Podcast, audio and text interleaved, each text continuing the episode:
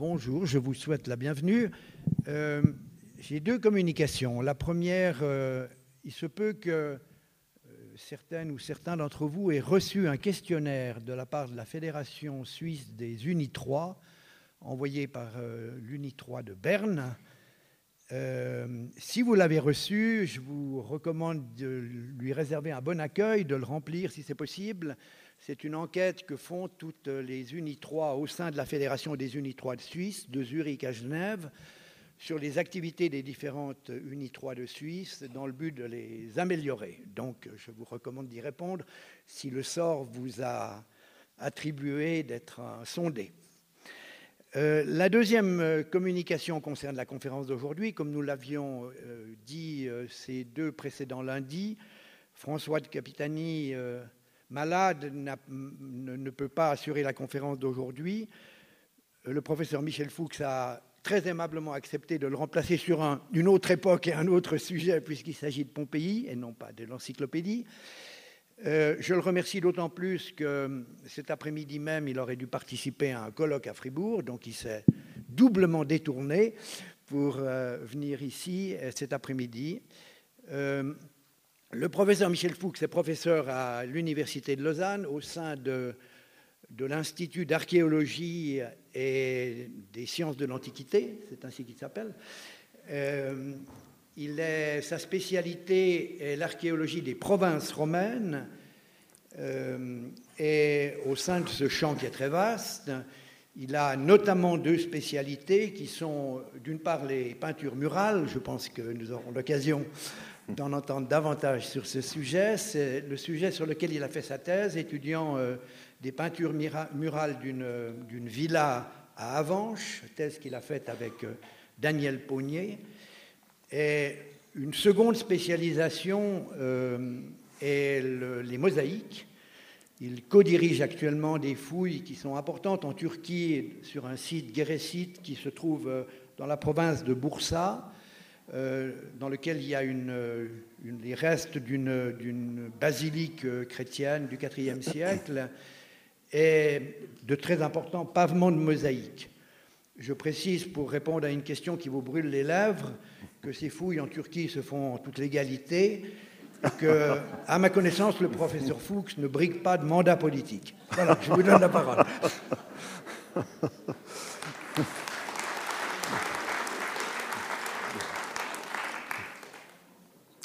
Merci euh, pour cette introduction. Et effectivement, euh, ça n'est pas de politique que nous allons parler, quoique, quoique nous allons sans doute parler de politique pour la ville de Pompéi, la ville de Pompéi qui va nous entraîner dans un, événement particulièrement fort en 79 après Jésus-Christ.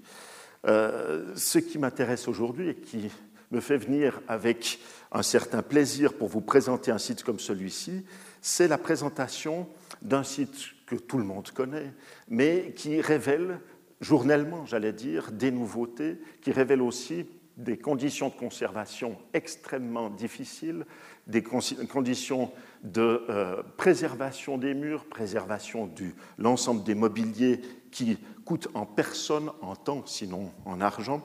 Et je crois que plus on parle de Pompéi, plus nous sommes sensibilisés à ce contexte, euh, plus nous arriverons à des résultats, à la défense de ce patrimoine.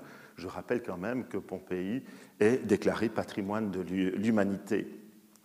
Cette ville de Pompéi, qui est en quelque sorte figée, bloquée, en 79 après Jésus-Christ, lors de l'éruption du Vésuve. Éruption du Vésuve qui va euh, complètement ensevelir une bonne partie de la région qui euh, l'entoure en 79, avec une date qui fait toujours euh, discussion, quoique on est en train d'y revenir, une date de, du 24 août 79 retenue par la plupart des chercheurs. On est donc dans la baie de Naples en particulier, une large baie qui reflète un cratère ancien dans le sud de l'Italie, avec Naples, Néapolis, l'antique Néapolis euh, sur le bord de cette baie, avec dominant toute la région de la Campanie, du nom du campus, un champ fertile, riche euh, en, blé, riche en vignes riche en oliviers, qui va expliquer le développement tout autour du Vésuve, qui culmine à plus de 1200 mètres, d'une série de villas, de domaines agricoles, de villes, de petites villes euh, comme Herculanum, comme Pompéi, qui se trouve à proximité, des zones de villas de grande envergure qui vont se mettre le long du golfe de Naples, et en face, des euh, grands ports, ports navals de l'armée romaine qui vont s'installer dès le deuxième siècle avant Jésus-Christ, euh, s'installer ensuite à partir des années 20 euh, avant Jésus-Christ en un grand port de la flotte de l'empereur Auguste qui va y réunir les, les, éléments principaux de la flotte. Ce port aura une certaine importance, vous allez le voir, dans l'histoire de Pompéi avec en particulier un cap, le cap Misène, qui se trouve ici, où était installée euh, la capitainerie de ce port. Grande question, comment une petite ville comme Pompéi, à peine 20 000 habitants, c'est une petite ville qui n'a rien d'une capitale, peut avoir eu une telle importance. C'est surtout autour de Pompéi que nous allons nous arrêter, alors que nous aurions pu nous arrêter autour d'Herculanum, de Boscoréal, de Plontis, tous des noms de villes qui ont livré des euh, vestiges importants. Cette ville, comme vous le voyez ici, ville antique qui, euh, qui a été complètement dégagée à partir du XVIIIe siècle, a conservé une trame romaine tout à fait claire, au pied du Vésuve, qui sert de marquage évident dans la région, qui marque le nord, vers lequel vont les rues principales. Euh, une ville qui a été complètement oubliée de euh, générations qui se sont succédées euh, sur le site après l'éruption, au point de se faire appeler malgré tout Civita, la cité. Les gens du coin l'appelaient la, cité, sans savoir effectivement qu'elle recelait un tel euh, réseau de rues et de maisons. Alors, oui, c'est donc en, oh là, euh, en 79 après Jésus-Christ que le Vésuve, après 7 à 8 siècles de euh, non-activité, euh, va euh, ensevelir la ville de Pompéi, la ville d'Ecunanum, avec une description extrêmement forte qui va, qui va être donnée de cette éruption par un personnage important de la vie romaine, Pline le Jeune, neveu d'un grand encyclopédiste romain, on retourne au thème de l'encyclopédie, grand encyclopédiste romain qui s'appelait Pline l'Ancien, qui a écrit 36 livres, 37 livres d'histoire naturelle, euh, faisant toute une série de commentaires sur les différents événements, histoires de, euh, des matériaux et euh, de la peinture en particulier, des pierres, etc. Ce Pline l'Ancien en 79 après Jésus-Christ, était à la tête de la flotte de euh, Misène et en encyclopédiste, en savant, il voit euh, le Vésuve se manifester un 24 au soir. Je ne donne pas de, mois pour l'instant, à raison. Un 24 au soir, il se manifeste, ce, Vésuve, euh, avec une première poussée en forme de pain, nous dit son neveu dans une lettre adressée à un historien, Tacite, euh, une euh, poussée en forme de pain, qui va émettre une série de pierres ponces, de cendres sur la ville de Pompéi dans un premier temps, puis une série de nuées brûlantes qui vont atteindre la ville d'Herculanum et toute la région de la baie de Naples. Euh, cette euh, émission de la, la comme les appellent les Italiens, de Pierre Ponce, va euh, émettre d'abord une première couche de 3 mètres sur les sites, puis 1 mètre 50 supplémentaires, toute une série de stratifications de l'espace que l'on a pu déterminer grâce aux fouilles récentes et qui va effectivement, comme euh, le montre ce tableau de Karl Bülow, un célèbre tableau qui est conservé à Saint-Pétersbourg en Russie euh, va montrer euh, un événement qui va rester dans les mémoires aussi bien grâce à Pline qu'à la découverte faite sur place. Dernier jour de Pompéi illustre ce que Pline le Jeune décrit de cette éruption. Je vous donne quelques éléments de cette description faite par Pline à l'historien Tacite autour des années 100 après Jésus-Christ, pour vous mettre dans l'esprit dans lequel cet ensemble euh, a été euh, vu par euh, un jeune Pline qui était en train d'écrire dans la capitainerie de Misène. Mon oncle se trouvait à Misène, commandait la flotte en personne. Le neuvième jour avant les calendes de septembre, là j'y reviendrai, discussion autour de ça, ce serait le 24 août, aux environs de 13 heures, ma mère lui fait savoir qu'apparaît une nuée d'une grandeur et d'un aspect exceptionnel. Je saute quelques éléments. Le phénomène parut à mon oncle important et digne d'être étudié du plus près. C'est l'attitude naturelle d'un savant. Il fermait une galère et va en direction de euh, Pompéi. Déjà la cendre, plus loin, déjà la cendre tombait sur les navires. Au fur et à mesure qu'ils approchaient, elle devenait plus chaude et plus dense.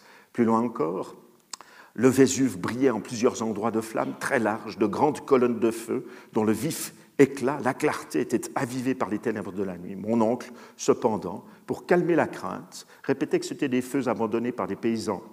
Il s'abandonna alors à un repas, dormi d'un sommeil authentique.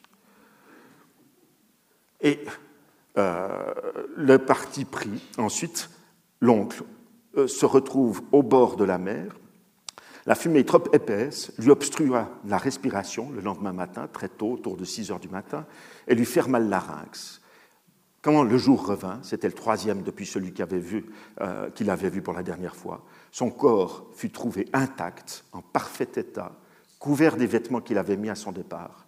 Son attitude était plus semblable à celle d'un homme qui se repose qu'à celle d'un mort. C'est très exactement ce que vont trouver les fouilleurs dans la ville de Pompéi lorsque celle-ci va être redécouverte très précisément en 1748. 1748, le prince Charles III de Bourbon de Naples, euh, qui venait de faire découvrir la petite ville d'Herculanum, euh, demande à euh, un ingénieur qu'il a fait intervenir spécialement pour l'occasion, de Albuquerque, venant d'Espagne, de dégager, commencer à dégager cette ville de Pompéi qui avait révélé non pas des squelettes à ce moment-là, mais des vestiges importants. Faut se dire qu'à cette période du XVIIIe, Charles III de Bourbon avait besoin de donner un certain éclat à sa ville de Naples. Et il va profiter des euh, statues, des éléments qui sont trouvés à l'intérieur d'Herculanum, puis à l'intérieur de Pompéi, pour lancer un mouvement artistique qui va s'étendre sur toute l'Europe, va faire en sorte que les savants de l'époque, les artistes, vont venir à Pompéi, à Herculanum, pour y voir la peinture, comme en particulier, et les vestiges tels qu'ils apparaissaient, tels qu'ils ont été figés en 79 après Jésus-Christ. Cette euh, série donc euh, euh, d'éruptions, et une série d'éruptions va donc partir du Vésuve que vous avez là. Vous avez le bord du golfe de Naples qui apparaît ici. Pompéi se trouve sur le côté ici. Va donc se faire en plusieurs phases plus ou moins importantes. La plus grande phase, la plus importante, se signalant du côté de Pompéi qui se trouve ici, le long du fleuve Sarno qui marque sa bordure, légèrement éloigné de la mer à cette époque, et euh, par phase va recouvrir l'ensemble euh, de ces zones. Des cendres et des pierres ponces à Pompéi, des nuées brûlantes qui vont suffoquer les euh, personnes sur place, des nuées brûlantes qui vont carboniser est fixée avec une vague de boue importante, la ville d'Herculanum, qui va être ensevelie sous plus de 20 mètres de boue. À Herculanum, dix ans avant les fouilles de Pompéi, Charles III de Bourbon va découvrir, grâce à la construction de puits, euh, un théâtre qui va être l'un des premiers éléments que l'on va découvrir dégagés à Herculanum. Avec une certaine difficulté, fait même venir un certain Karl Weber, un Suisse, pour travailler sur place, euh, officier, euh, qui construit des tunnels, des cunicoli, comme les disent les Italiens, pour découvrir cette ville 20 mètres sous la boue. Il, comme le montrent les euh, images de l'époque et du 19e siècle, on y dégage à l'aide d'escaliers. Pour les avoir visités, on a vraiment l'impression de descendre dans des catacombes qui permettent de découvrir le théâtre. Mais les fouilles menées sont d'une telle difficulté que Charles III de Bourbon déplace son intérêt et ses équipes du côté de Pompéi. À partir de 1748, c'est un cinquième peut-être de la ville qui commence à être dégagée, euh, qui va révolutionner une bonne partie de notre connaissance du monde romain. Se dégage en particulier en 1770, entre 1771 et 1774 une grande villa d'un certain Arius Diomedes, la villa de Diomède, aux portes de la ville de Pompéi, qui montre des espaces de jardin qui sont immédiatement repensés par les artistes qui viennent voir la région et qui surtout montre des peintures conservées, des aménagements de façade, des grands portiques.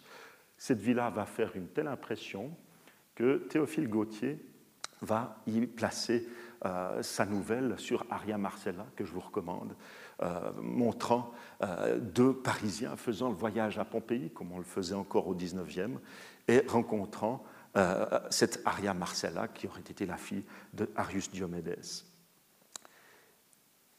L'influence de Pompéi va se retrouver dans le dégagement non seulement de villas, de maisons, montrant à quel point la le quotidien, le monde domestique euh, était euh, important à suivre, mais va aussi dégager, permettre de dégager des sanctuaires.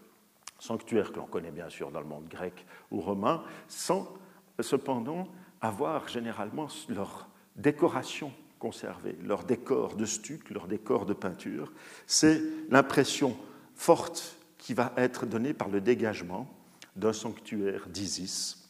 Sanctuaire d'Isis, grande divinité égyptienne honorée dès le IIe siècle avant Jésus-Christ, mais qui va à Pompéi avoir une valeur particulière, comme déesse de la mer en particulier, qui va être, ce sont les fouilles plus tardives qui vont nous le montrer, euh, euh, restaurée juste avant l'éruption du Vésuve.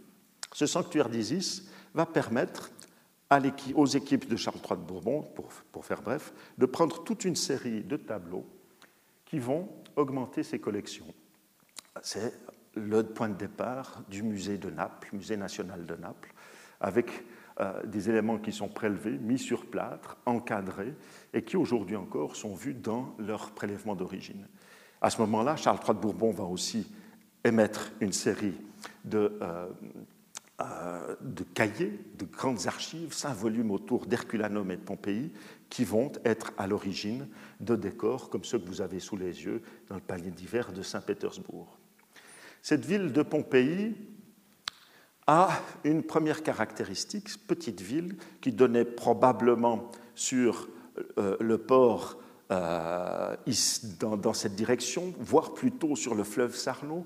L'éruption du Vésuve va retirer, va provoquer un, retrait de la mer sur un kilomètre de ce côté-là, et dans un premier temps va être dégagée dans toute sa partie euh, occidentale avec une grande zone publique avec son forum, des maisons divisées par quartier à l'arrière, et le dégagement en particulier d'un amphithéâtre, le tout inséré dans une enceinte euh, à l'apparence extrêmement ancienne, et avec sur chacune de ces sorties des nécropoles qui se dessinent euh, avec les noms des différents personnages euh, intérêts qui vont nous intéresser en particulier. Il faut attendre le XIXe siècle pour avoir de véritables fouilles archéologiques à Pompéi. Partir, alors je vous passe les différentes histoires qui se sont passées. Pompéi va bien sûr intéresser euh, non seulement Charles III de Bourbon, mais à sa suite euh, Napoléon, qui euh, il place de Murat et sa sœur, qui vont être à l'origine de certaines découvertes. Le 19e siècle et les Allemands vont intervenir régulièrement.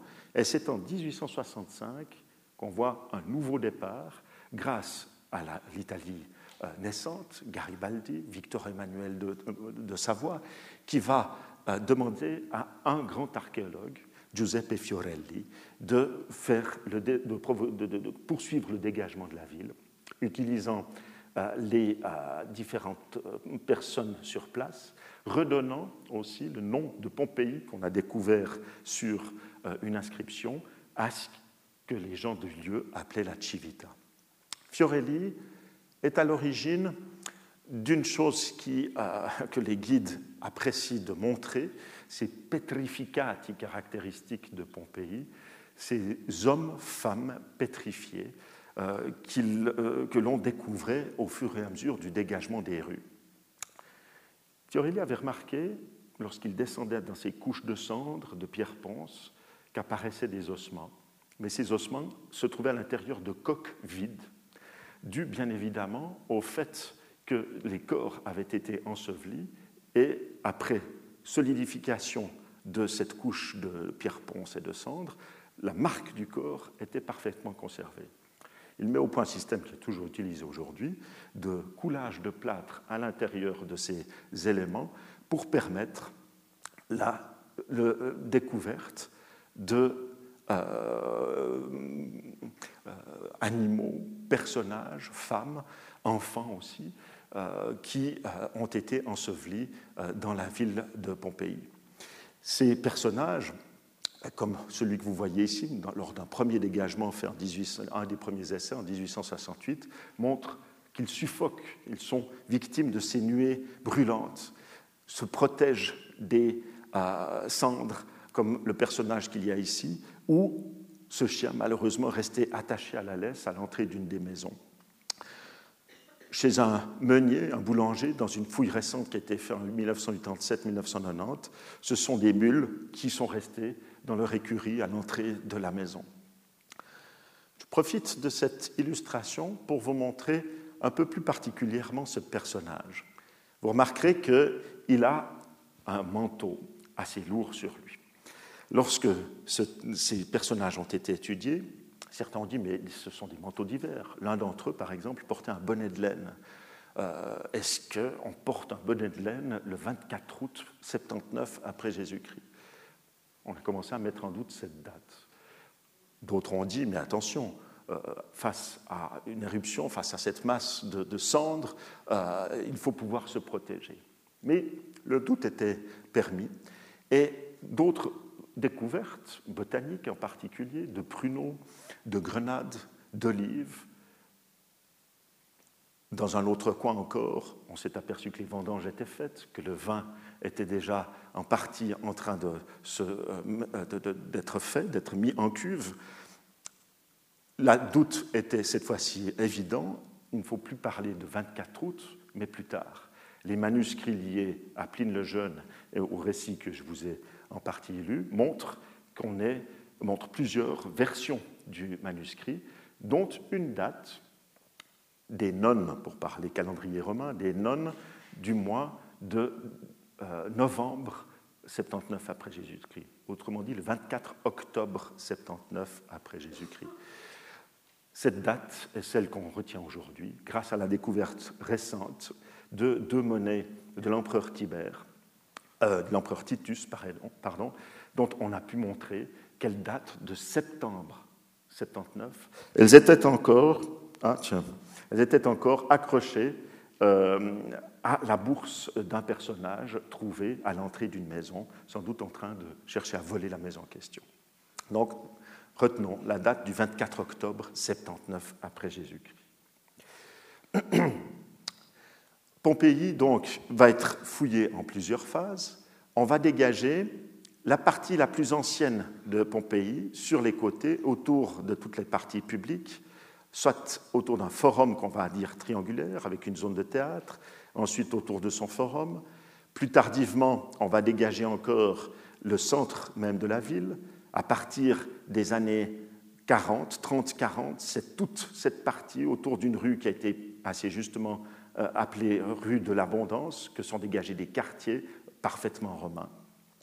Fiorelli avait mis au point un système de notation particulier permettant de diviser en régions la ville de Pompéi, et vous voyez qu'il y a encore des zones réservées, heureusement d'ailleurs, euh, qui pour l'instant n'ont donc pas du tout été touchées euh, et ont conservé les 7 à 8 mètres de terre qui recouvraient anciennement la ville de Pompéi. La ville elle-même est mise en place, son enceinte est mise en place très précocement.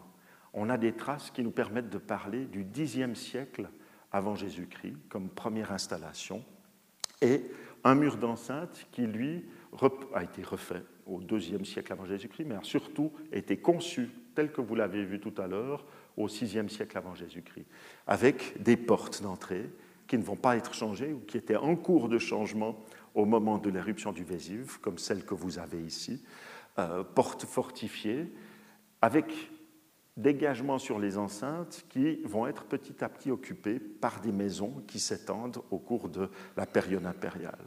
Du côté de la mer ou du fleuve Sarno qui longe la ville de Pompéi, c'est une porte qui est toujours euh, utilisée euh, en 79 après Jésus-Christ, avec une entrée permettant euh, la conduite des chars et des entrées latérales pour les piétons, permettant de descendre à un niveau inférieur, sur un plateau inférieur, sur lequel on va installer des thermes sur les côtés. La ville va, elle, euh, prendre un essor important à partir du fin du IIIe siècle, début du IIe siècle avant Jésus-Christ, à la fin de euh, des secondes guerres puniques d'Hannibal, après la défaite d'Hannibal, qui s'était euh, arrêté du côté de Capoue, en pleine Campanie, un peu plus au nord, la capitale de la Campanie au nord. Et après cette défaite, Pompéi devient romaine, et c'est à ce moment-là que se mettent en place ces réseaux de rues tout à fait euh, particuliers, ces réseaux de rues qu'on dit hypodaméens sur le modèle de euh, rues grecques plus anciennement, mais qui vont être largement développés à l'époque romaine. Et dans chacune de ces rues, des îlots, des insulés se mettent en place, des quartiers avec des maisons, des appartements donnant sur rue.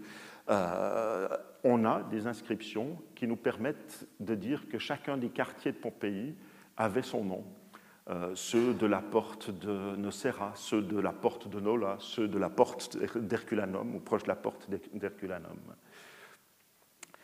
Euh, la ville se dote d'un réseau de quartiers rues importants, euh, avec des trottoirs, avec des aménagements particuliers, avec sur les rues les traces des passages fréquents dus aux, charrois qui parcouraient la ville, avec aussi euh, un réseau d'eau important qui est mis en place précisément à l'époque romaine, euh, sous la, direction de l'époque romaine, des, Romains, euh, des fontaines qui ponctuent chacun des carrefours, qui permettent d'alimenter aussi bien les passants que la ville elle-même, qui ont pour chacune d'elles un emblème particulier, une tête, qu'elle soit une tête de, nymphe, une tête d'Hercule, euh, permettant leur dénomination, avec ici cette rue qui descend en direction de notre rue de l'Abondance et qui arrive vers le forum, qui est bloqué.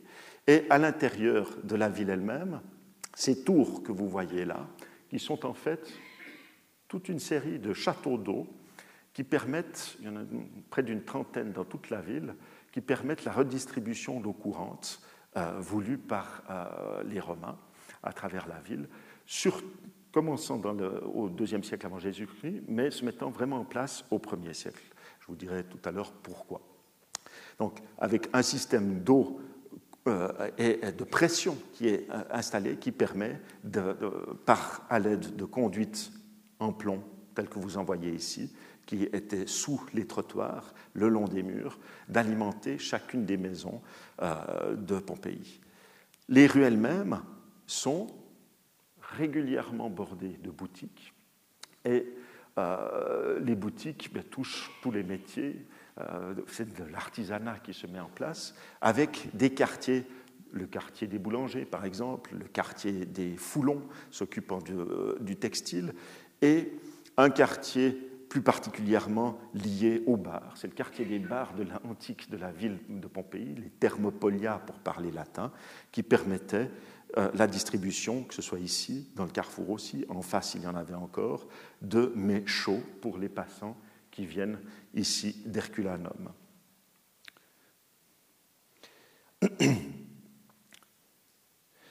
Ces rues ont révélé, dans les années 40, en particulier la rue de l'Abondance, toute une série d'affiches, de peintures qui permettent de euh, dire à quel type de boutique on a affaire ou de boutiquier on a affaire, à quel type aussi de culte, on quel type de culte était rendu à l'intérieur de ces maisons.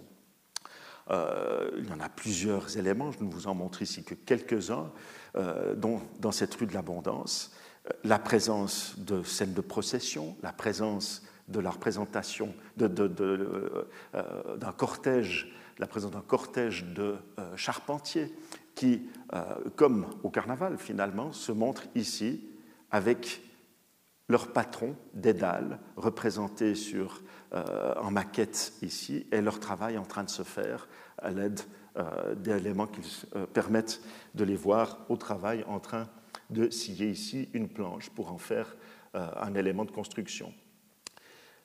Les foulons s'occupant du textile, vous les voyez ici, euh, eux euh, montrent sur l'une des façades tout le travail jusqu'à la présentation du textile lui-même. Ils se sont ici présentés sous une représentation, une représentation de la divinité par excellence de Pompéi, Vénus. Vénus est effectivement l'une des trois grandes divinités qui est honorée à Pompéi. Euh, la Vénus pompeiana, comme elle est appelée sur certaines inscriptions.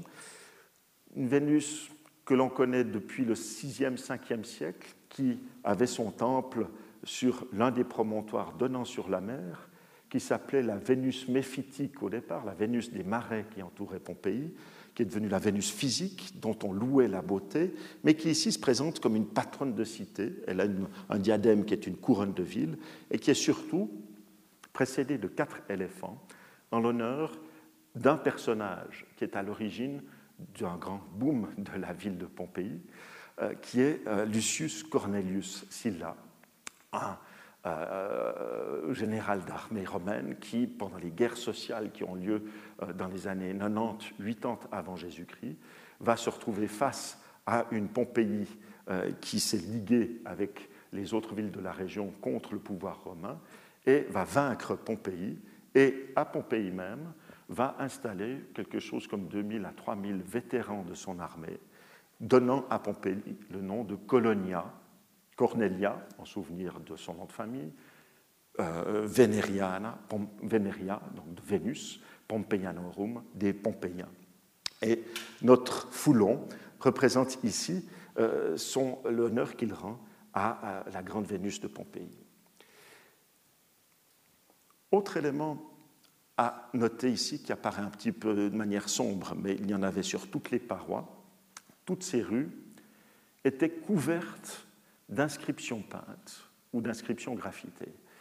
Euh, sur les peintures, on ne se gênait pas pour le faire, inscriptions qui euh, sont faites en l'honneur des euh, personnes habitant soit dans la maison elle-même, et surtout qui sont des invitations à élire le gouvernement local. L'édile, celui qui s'occupe des jeux, celui qui s'occupe des eaux, justement, celui qui fait les comptes, et l'équivalent des syndics locaux, il y en avait deux par ville dans le système romain, les doumvirs. on retrouve régulièrement les noms des grandes familles qui euh, figurent sur euh, l'extérieur de ces panneaux. Vous lisez peut-être ici le mot aed dans cette abréviation typique des Romains pour noter un édile, un certain Sabinus, euh, Helvius Sabinus, qui est issu d'une des sept ou huit grandes familles qui ont tenu Pompéi pratiquement depuis le IIIe siècle avant Jésus-Christ. Euh, je vous disais aussi qu'il y avait toute une série d'artisans à l'œuvre à côté des foulons et des autres que l'on peut voir à la rue de l'Abondance, euh, au point que certains, euh, certains, un certain artisanat va devenir quasi industriel, celui du pain en particulier. Euh, comme on peut le voir chez le boulanger Modestus, un peu à l'arrière du forum, euh, qui utilisait les euh, mules qu'on a vues tout à l'heure pour pouvoir préparer la farine ici, et des pains, dont vous avez une restitution de la cour intérieure, et des pains qui ont d'ailleurs, dans la région, gardé cette forme qu'on a appelée le pain romain, retrouvé tel quel chez le boulanger Terentius Proculus. L'un d'entre eux, euh, dont on n'a malheureusement pas le nom, euh, est devenu tellement riche grâce à la vente de ces pains, qui ont la même forme que ceux que l'on a retrouvés, qu'il euh, a été nommé patron de euh, son collège de la corporation des boulangers, et il figure cette ascension sociale en se faisant peindre derrière son comptoir de boulanger, devant des citoyens en train de lui commander du pain, habillé en toge, fonction de euh, euh, démonstration de son ascension sociale. Et dans, visiblement, les choses sont suffisamment lourdes. J'ai beaucoup d'illustrations, comme vous le voyez. Et euh, dans ces, ces, présentations, on retrouve sur la rue de l'Abondance un de ces thermopolias, de ces comptoirs avec possibilité d'avoir des denrées chaudes. Et au fond de son comptoir, un personnage va représenter les divinités qu'il honore dans ces chapelles domestiques, chapelles domestiques où il se fait figurer en train de faire un sacrifice sur un trépied, portant une grande corne d'abondance, entouré des deux divinités propres au carrefour et à la chapelle domestique, qui sont les lards, les divinités des lards, euh, augmentées de deux divinités très importantes pour les commerçants, le dieu de la fertilité par excellence et des jardins et des théâtres, Bacchus, le dieu du commerce et des voleurs par même occasion, Mercure. Dans une autre rue euh, intervient ce petite chapelle avec un phallus érigé. Euh, pas du tout le même genre euh, d'attitude par rapport à ce, type de représentation. Il a une valeur tout à fait particulière ici. Figure pleine rue, un petit peu à l'extérieur de la zone publique, et c'est tout récemment, grâce à un collègue qui s'occupe justement des foulons, dont vous avez une partie de la maison ici, qu'il a été compris à quoi correspondait cette représentation. Derrière cette représentation du phallus, qui éloigne le mauvais œil, se trouve une cuve pour préparer de la lin. C'était une manière d'éloigner le mauvais œil et pour ceux qui préparaient la lin, pour les destinés au textile des foulons, et pour les passants. Quelques mots tout de même autour du centre civique de la cité. Ce centre civique est un exemple euh, aujourd'hui euh, de euh, la distribution des bâtiments tels qu'on pouvait les offrir à l'époque romaine. Je ne vais pas vous donner toutes les dates qui tournent autour de, ce centre civique. Ce qu'il est intéressant de noter, c'est qu'on a une grande place publique, un temple, un temple qui est dédié à Jupiter, qui va être transformé un peu plus tardivement. Une zone importante ici, qui est une zone de basilique, qui est en quelque sorte l'équivalent d'un forum couvert, euh, avec cette rue qui ici permettait de descendre en direction de la porte marine. Trois bâtiments qui correspondent au lieu où se retrouvaient l'exécutif et le législatif de euh, la ville de Pompéi une zone en bordure de la grande place publique réservée aux votations, et mêler à tout cet ensemble un temple d'Apollon, un marché aux poissons, un marché à la viande ici, et des temples à côté d'un bâtiment lié euh, au Foulon à nouveau. Euh, cette répartition euh, permet donc d'avoir ici l'endroit où se trouvait l'exécutif, le Doumvir et ses édiles, dont on a parlé tout à l'heure, se retrouvent ici les archives de la ville, le tablinum, avec euh, tout, ce qui concerne les différentes euh, décisions prises, et la grande salle pour l'ordre des décurions, le législatif, une centaine de personnes, euh, les notables de Pompéi, ces Olconii, Scourii et autres Eumachii qui dirigeaient Pompéi un temple d'Apollon et le lieu de, euh, votations, à côté d'un grand bâtiment qui se met en place ici et qui illustre parfaitement, vous l'avez encore représenté ici, euh, la richesse à laquelle pouvaient attendre certains hauts personnages et certaines hautes familles.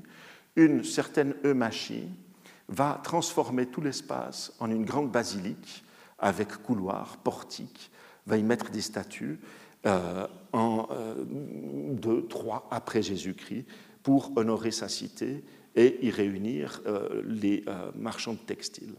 Sur le forum lui-même, se met en place, elles ont disparu, sans doute récupérées, sinon fondues pour une partie d'entre elles, l'histoire ne le dit pas, mais une place permettait d'illustrer les hauts personnages de euh, la ville sur des piédestaux avec toute une série d'inscriptions qui nous permettent de, comprendre comment fonctionnait cette ville, ici avec la vue sur le Vésuve et le temple euh, dans la partie sacrée.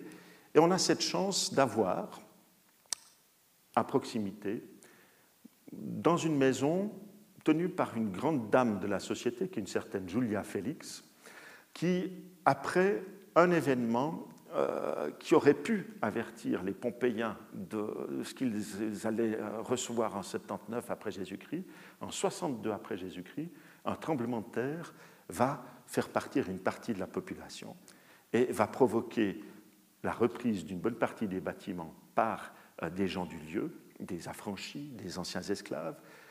Une dame comme Julia Félix, qui elle appartient aux notables locaux, va transformer sa maison en une série de petits appartements, de pièces qu'elle loue. Et pour illustrer euh, chacune des entrées de ces pièces, elle fait faire la peinture des activités du forum. Euh, et les piédestaux que vous voyez là sont précisément ceux que l'on a sur le forum lui-même, nous représentant les statues équestres qui les surmontaient, et des citoyens de Pompéi en train de lire ben, l'origine de l'album, le déroulé d'un rouleau en blanc sur lequel étaient écrits, euh, euh, tous les derniers décrets euh, liés à la ville même de Pompéi. Le temple de Jupiter se dresse au fond de la place, c'est la partie sacrée qui se met en évidence. Temple de Jupiter qui va être transformé en temple capitolin, c'est-à-dire enfermant les trois grandes divinités du monde romain que l'on va honorer au centre de la ville, Jupiter, Minerve et Junon. Et il va être entouré d'arcs de, triomphe en l'honneur des euh, différents empereurs qui vont se succéder jusqu'à l'éruption du Vésuve. Tibère d'un côté, Néron de l'autre, plus loin, Caligula recevra lui aussi euh, un arc de triomphe euh, pour pouvoir l'honorer sur le forum et aussi à proximité, on le verra tout à l'heure. La basilique elle-même, je regrette presque de, passer très rapidement autour de cette basilique. C'est un monument tout à fait exemplaire de la construction antique qui date des années 120 avant Jésus-Christ et qui nous montre véritablement l'organisation à l'intérieur en trois nefs, avec une nef plus large, d'un lieu de réunion de type forum, mais surtout d'un lieu où se euh, traitait la justice, sur le tribunal qui figurait au fond même de la basilique où les avocats et autres euh, membres euh, des tribunaux officiers, avec place à l'étage pour pouvoir s'y reposer avant de continuer à délivrer la justice. La vision que vous en avez ici montre à quel point l'étude est nécessaire pour comprendre ces éléments. C'est une grande basilique, plus de, 30 mètres plus de 20 mètres de largeur, dont on a pensé qu'elle était à ciel ouvert. Et les études ont repris récemment et permettent d'en proposer quelque chose comme euh, ce que l'on voit sur le côté. Elle a conservé son décor euh, au moment de son euh, édification. L'un des plus anciens temples de Pompéi se trouve juste à côté du forum. C'est le sanctuaire, le temple d'Apollon, qui va être transformé par un des grands personnages de la ville, qui est un certain Marcus Olconius Rufus, qui, sous l'empereur Auguste, qui va donner aussi lui un, un élan formidable euh, de restructuration de la ville, euh, va permettre de euh, redécorer l'ensemble. Si je vous le montre ici, c'est qu'il illustre en particulier les premiers, un mouvement qui s'est dessiné au début du XIXe siècle, au milieu, dans le milieu des architectes français faisant ayant obtenu le prix de Rome. Euh, Quincy, qui était le directeur de l'école française de Rome à l'époque, demandait à tous les architectes de descendre à Pompéi pour aller y faire des relevés, restituer les espaces, comprendre, leur disant, avant hein, euh, euh, la, grande mode de l'architecture antique que, va poursuivre Napoléon III, leur disant que c'est là qu'ils trouveraient les modèles pour leur futur d'architectes. Sur les côtés du forum, des temples vont être érigés de petites dimensions, dont un en l'honneur de Vespasien, et qui nous représente une scène de sacrifice devant la chapelle qui lui était consacrée, dans laquelle figurait euh, sa statue. Sur le côté, un macellum, c'est-à-dire un marché aux viandes, se met en place avec une série de peintures qui le caractérisent. À l'extérieur du forum, mais toujours à proximité de la rue, c'est un temple de la fortune auguste, dédié à Auguste même, qui prend place, avec une dédicace très particulière, celle d'un certain Marcus Tullius, de la famille très vraisemblablement de Tullius Cicero, de Cicéron. Et ce Marcus Tullius offre à l'empereur Auguste un, euh, un, temple dans lequel il n'hésite pas à se faire figurer et à demander à ses, affranchis, à ceux qui leur succéderont, de rendre un culte régulier à sa personne et aux empereurs. Le temple d'Isis euh, est lui aussi refait euh, à la fin de l'existence de Pompéi, avec euh, des tableaux de grande qualité, aujourd'hui conservés à Naples, sur lesquels on peut voir en particulier la divinité d'Isis, divinité des eaux, un prêtre d'Isis caractérisé par son l'espèce de crécelle, son cistre qu'il tient en main droite, de même que les divinités égyptiennes. il est actuellement proposé au musée de Naples euh, dans euh, sa version, dans, sa décoration antique. Une ville comme celle-ci, 20 000 habitants, 66 hectares de euh, proportion, nécessite aussi des aménagements publics d'importance. L'un d'entre eux, le théâtre, va être mis en place au début du deuxième siècle avant Jésus-Christ, mais surtout refait au moment où les vétérans s'installent dans la ville de Pompéi grâce à deux Doumvirs à nouveau, euh, un certain euh, Quinctius Valgus, un certain Marcus Porcus, qui vont aménager un théâtre pour plus de 4000 personnes, euh, avec les différents gratins qu'ils caractérisent. un autre personnage aussi va faire en sorte d'aménager à proximité du théâtre un odéon destiné à l'écoute de la musique, en particulier des concours musicaux, dont vous avez ici une partie de la représentation et qui a révélé un grand nombre de euh, graffitis. Notre même Marcus Porcius et son collègue euh, Valgus vont être à l'origine d'un des premiers exemples connus de nous d'amphithéâtre. C'est un amphithéâtre donc, qui est installé en 80 avant, vers les années 80 avant Jésus-Christ, avec une arène importante, mais qui n'a pas encore ce que va montrer le Colisée, c'est-à-dire des substructions pour pouvoir faire apparaître les animaux, et un jeu de couloirs extérieurs. Les seules possibilités d'entrer dans l'amphithéâtre, ce sont des grands escaliers en forme de, euh, V ou de, de cette manière, escaliers qui ont été représentés sur une peinture très particulière. Je ne donne pas tous les détails de ces amphithéâtres. Vous avez ici les allusions de graffiti liées aux jeux d'amphithéâtre qui vont prendre une grande importance. Mais cet amphithéâtre va être le lieu d'une bataille importante, typique de certains de ces mouvements euh, que l'on va voir jusqu'à Constantinople, dans le cirque de Constantinople en 1453. Euh, lutte de factions et de, fans de certaines factions, si on peut les appeler ainsi, les Nocériens d'un côté, les Pompéiens de l'autre, se battent pour euh, leur héros de, l'arène, euh, des gladiateurs en l'occurrence.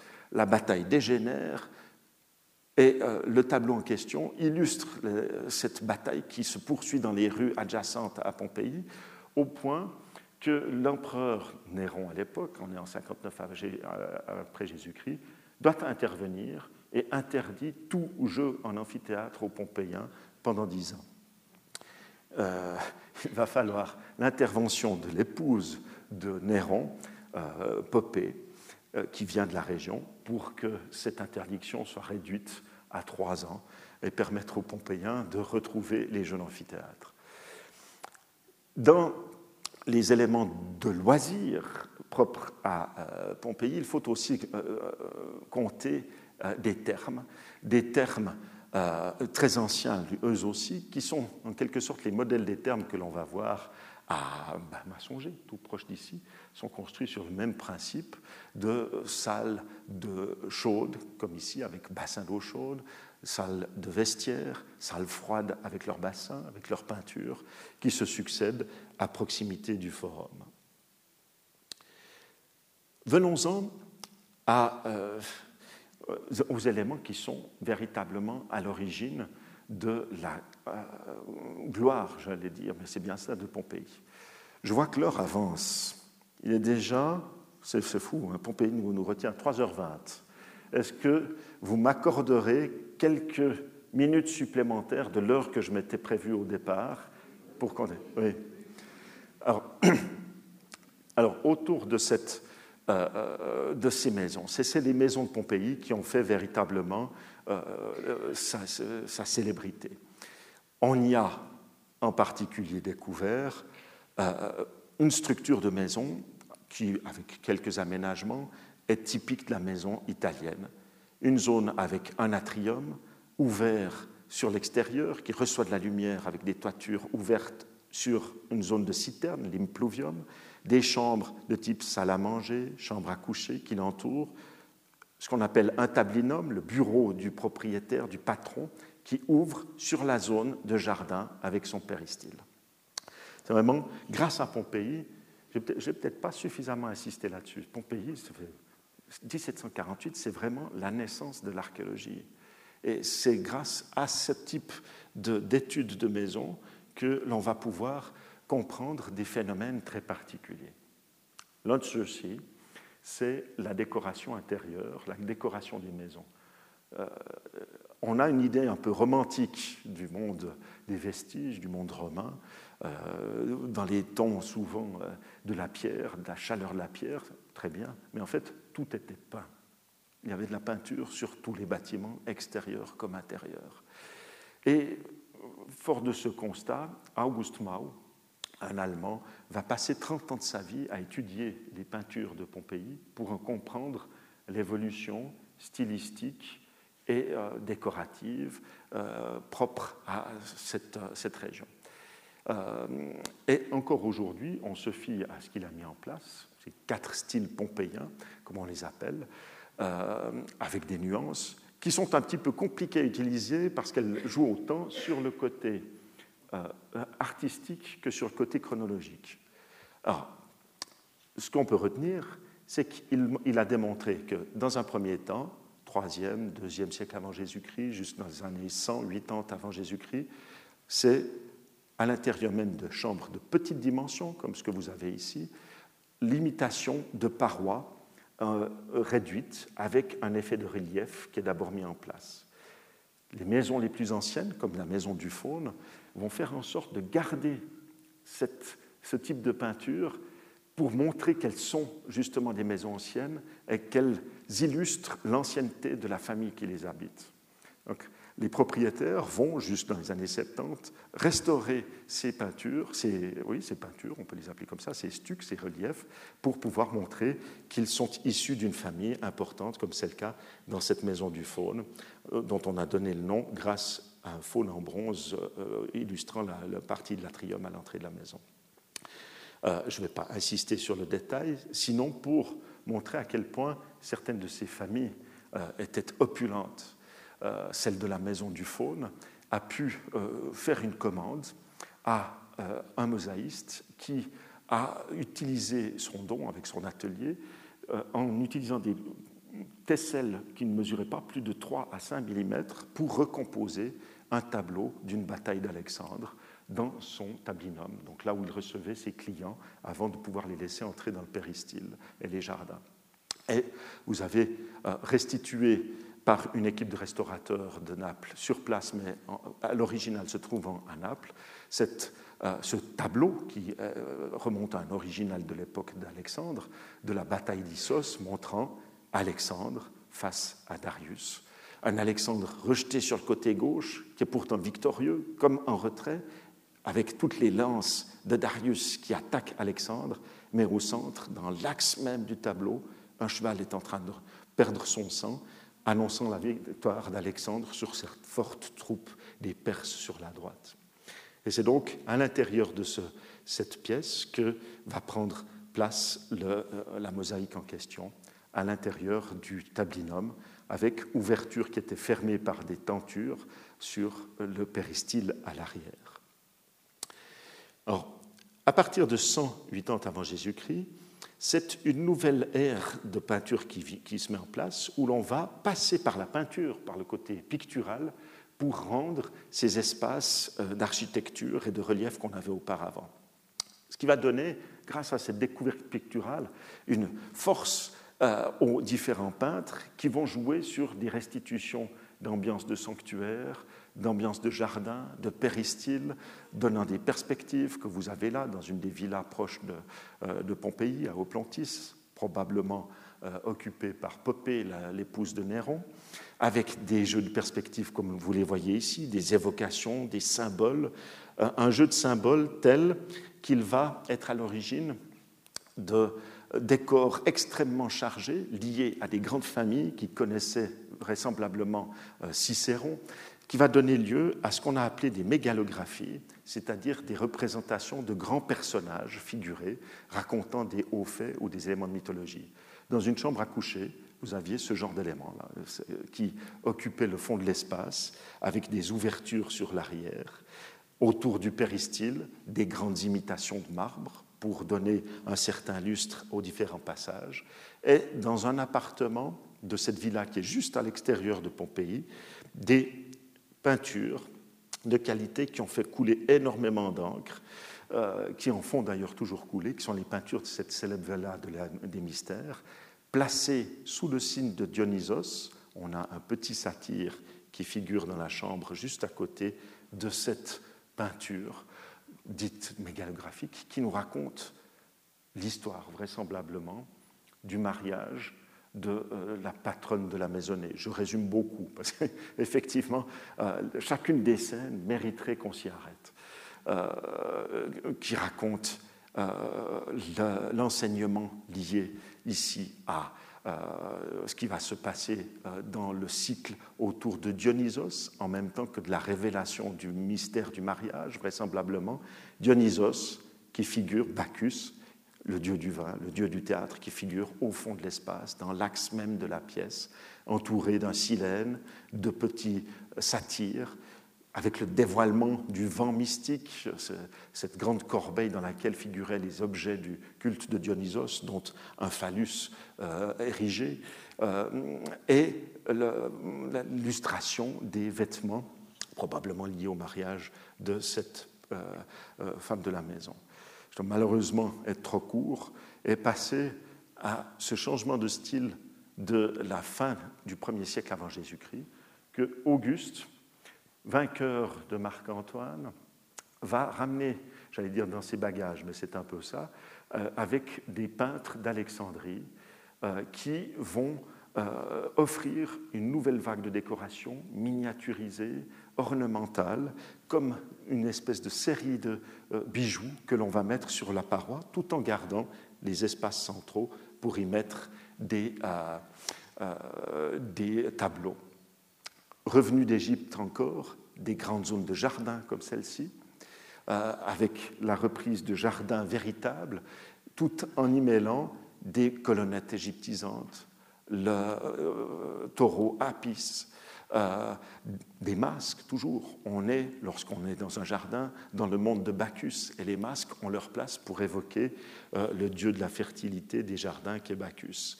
Et ces peintures, donc, occupent les espaces dans une période que Auguste Mao a déterminée depuis les années 20, 15 avant Jésus-Christ, jusqu'à l'époque de l'empereur Claude, dans les années 40 après Jésus-Christ.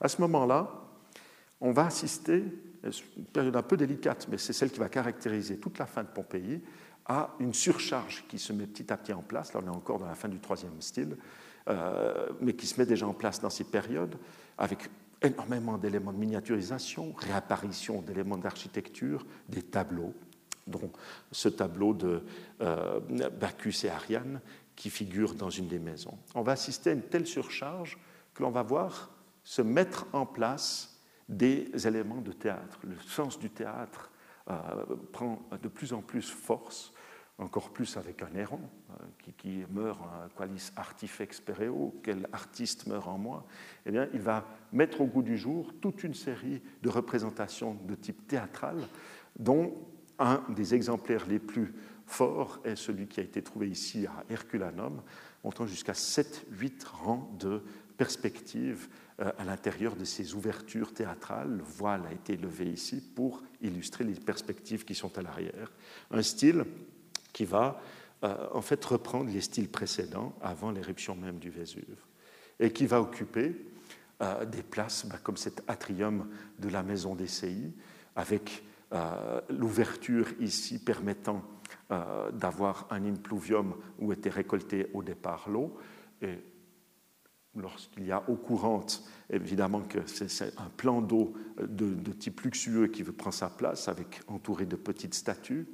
Et ce quatrième style qui euh, prend place dans des manières plus sobres ou plus euh, euh, construites à l'intérieur de maisons comme celle-ci, occupées par deux frères qui, à l'arrière, vont proposer, puisqu'ils n'ont pas de place comme les grandes familles, comme celle qu'on a vue à Maison du Faune, pour pouvoir y mettre un véritable jardin, proposent un petit jardin intérieur, ce qu'on appelle un viridarium, euh, qui euh, en fait est illustré comme jardin à l'égal d'un jardin des grands rois hellénistiques, Alexandre le Grand, Ptolémée, euh, avec des touffes de feuillage, et la reprise dans des grands tableaux des chasses que pouvaient faire seuls les empereurs ou les rois, les grands rois hellénistiques.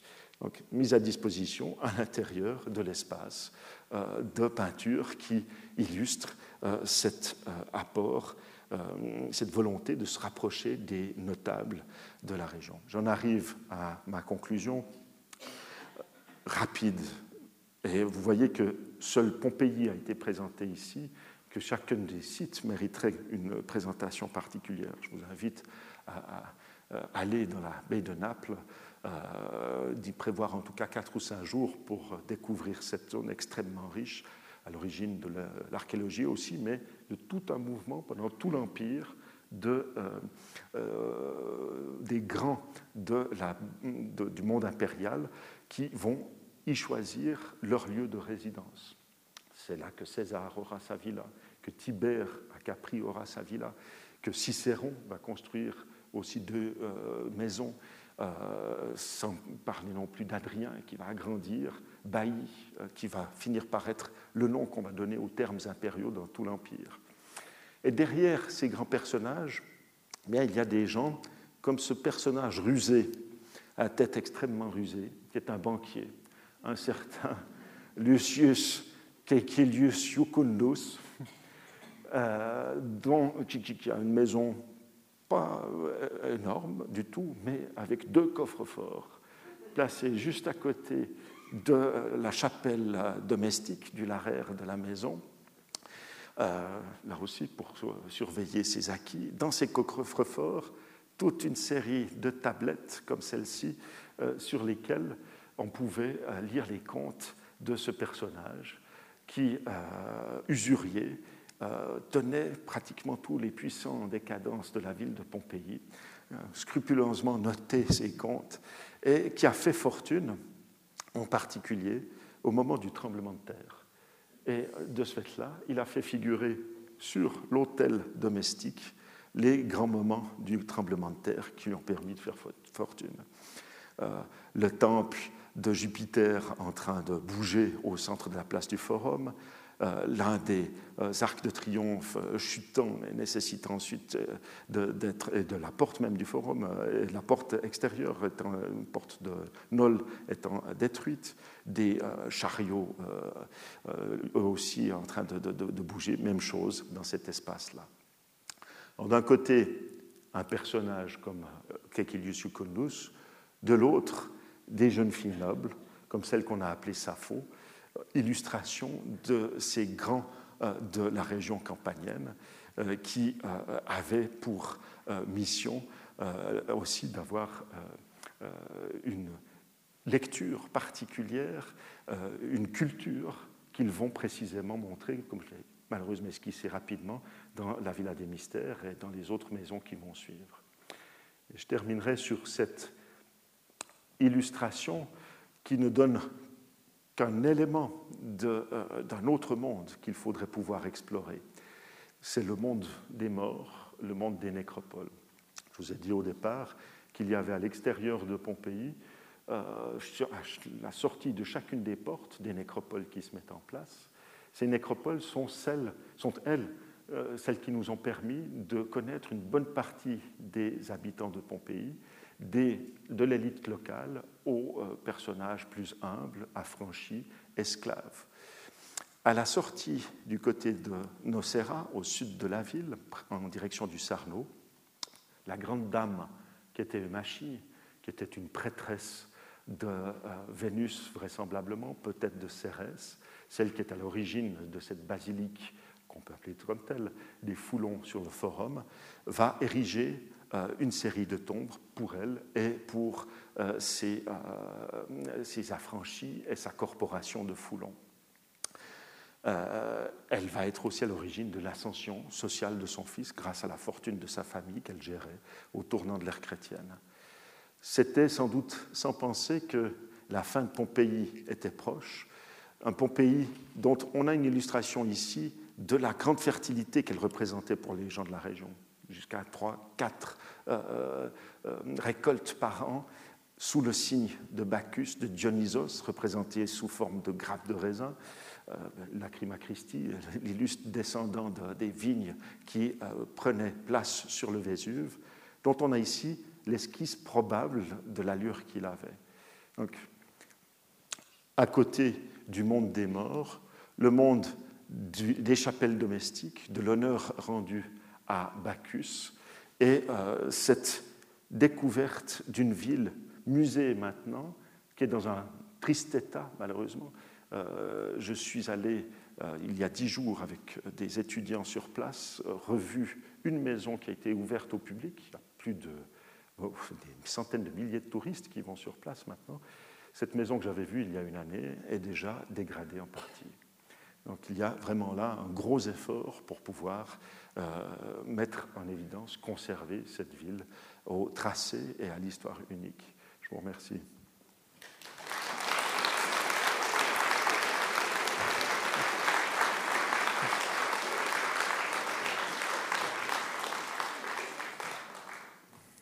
Merci beaucoup euh, pour cette conférence passionnante. Je crois que votre invitation à aller dans la région de Pompéi aura été reçue. Euh, je constate aussi, quand on regarde euh, tout ce que vous nous avez montré, que vous nous avez fait voir des choses qu'on a de la peine à voir quand on y va, en fait. Hein. il faut aussi le dire, c'est le privilège d'un choix d'images d'endroits qui sont devenus souvent inaccessibles, en tout cas aux touristes moyens. Alors, je ne doute pas qu'il y ait des questions. Vous avez la parole.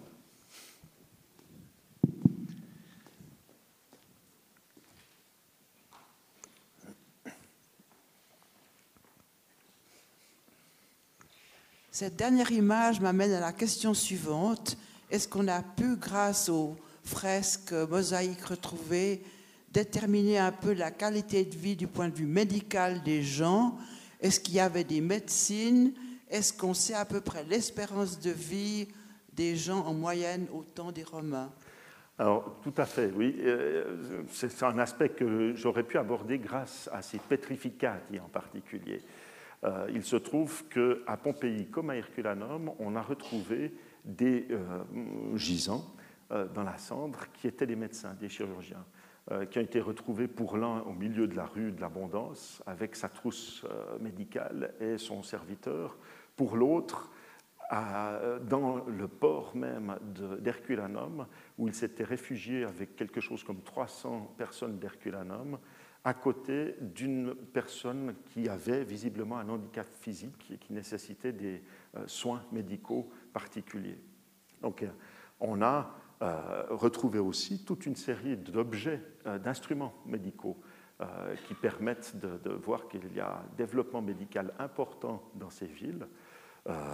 de, l'objet du bistouri aux, aux éléments, enfin, de toute l'outillage, si, je puis dire, en tout cas toute l'instrumentation nécessaire pour des travaux chirurgicaux. On a aussi mis au jour une maison qui visiblement correspondait à une maison qui servait d'hôpital privée, maison du chirurgien, une des premières découvertes d'ailleurs au XVIIIe, et qui était euh, ben, dans la zone correspondant à l'atrium, avait redistribué les chambres qui faisaient le tour comme étant des chambres pour euh, les malades. Alors, espérance de vie, euh, alors pour Pompéi, on a des personnes âgées hein, qui, sont connues. Je vais utiliser un exemple euh, avant choix, mais qui va illustrer l'espérance de vie du monde romain.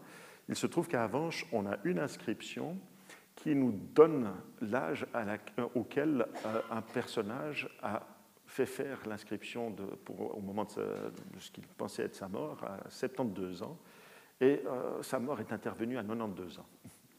Donc, on a une espérance de vie qui est rajoutée, bien sûr, sur le monument par la suite. Et je pense qu'il faut considérer le même type d'espérance de vie dans des zones comme Pompéi, euh, Herculanum, zones riches par excellence. En haut, oui.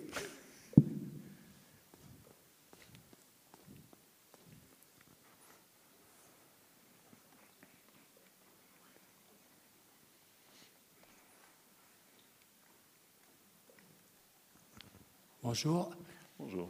Euh, est-ce par égard à notre pudeur que vous n'avez pas fait allusion aux fresques représentant des scènes érotiques euh, L'érotisme représentant chez les riches romains un aspect assez important, je crois? Et puis ma deuxième question, c'est celle de savoir si l'État italien actuellement accorde des crédits importants ou au contraire néglige un peu les, les fouilles. Merci. Euh, deux questions d'amour finalement. Euh, alors pour ce qui est des, scènes érotiques, alors effectivement je suis resté sobre par rapport à celle-ci, mais euh, ce qui ne me gênerait pas de, vous faire proposer une conférence sur le sujet. il y a effectivement à Naples, au Musée national de Naples, un cabinet qui a été reconstitué, très bien fait d'ailleurs, illustrant les différentes scènes érotiques que l'on pouvait trouver à Pompéi même. Il n'y avait pas du tout euh, un regard de, gêne par rapport à cela, au contraire. Je vous ai montré un phallus érigé euh, en pleine rue, il y en avait d'autres dans différents endroits. Il y avait au moins 4 à 5 lupanards à disposition des, citoyens à l'arrière du forum, dans les petites rues à l'arrière du forum, près des bars entre autres. Donc là, vraiment une, euh, avec des scènes érotiques euh, tout à fait claires. Mais par rapport à cet érotisme, c'est un érotisme qui maintenant nous semble relativement modeste, euh, avec tout ce que l'on peut voir. Mais c'est vrai que c'est une part importante de la vie de Pompéi, encore plus, je dirais, après le tremblement de terre de 62, où la ville est reprise par les affranchis et les esclaves, qui ne vont pas hésiter à faire figurer des graffitis, à transformer certaines maisons en lupanar précisément. Euh, notre Julia Félix, euh, par exemple, euh, se faisait plaisir en allant chez les gladiateurs pour passer de temps en temps une nuit. pour, à l'extérieur, on a son graffito. Moi, Julia Félix, je me suis trouvé dans telle chambre de gladiateur les gladiateurs étant les vedettes de l'époque, on a des grandes dames de la société romaine, n'hésitez pas à les retrouver.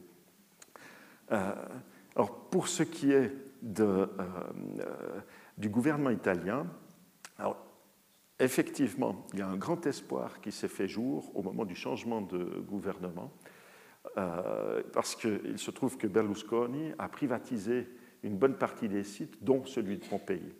Et tout le système des entrées est devenu privatisé et extrêmement compliqué, d'où cette complication de voir certaines maisons. Parce qu'il faut demander des permis deux à trois mois à l'avance qui permettent de voir certains euh, éléments que, j'ai pu vous montrer ici. Et euh, ce qui fait que euh, le côté privé insiste sur le tourisme et moins sur la restauration des, éléments. Et ben, toujours dans ce voyage, il y a une dizaine de jours, conservatrice du musée des Champs Flégréens, magnifique musée qui reprend tous les, objets trouvés dans la région, sauf Pompéi Herculanum, eh bien, est pour l'instant en attente de finances encore, parce que c'est un, domaine qui n'est pas suffisamment financé pour ça.